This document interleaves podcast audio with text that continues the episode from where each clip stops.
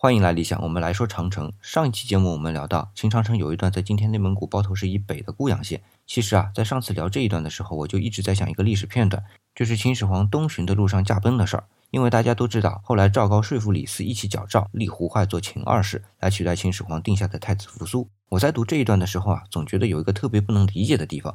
就是李斯和赵高假传圣旨到当时远在内蒙古驻守的太子扶苏和大将军蒙恬，让他们自杀的时候啊，扶苏基本上没什么怀疑就自杀了。当然啊，《史记》在《李斯传》里边交代啊，因为扶苏比较孝顺，觉得既然老爹让我死，我就死吧。我倒是觉得司马迁在《蒙恬传》结尾的《太史公约》里边说，蒙恬在秦灭诸侯之后，不劝秦始皇关心百姓，而是邀功去建长城。但是要知道，武将哪里会劝这些东西？但有仗打就要打赢，为了打赢仗就建军事工程是很说得通的。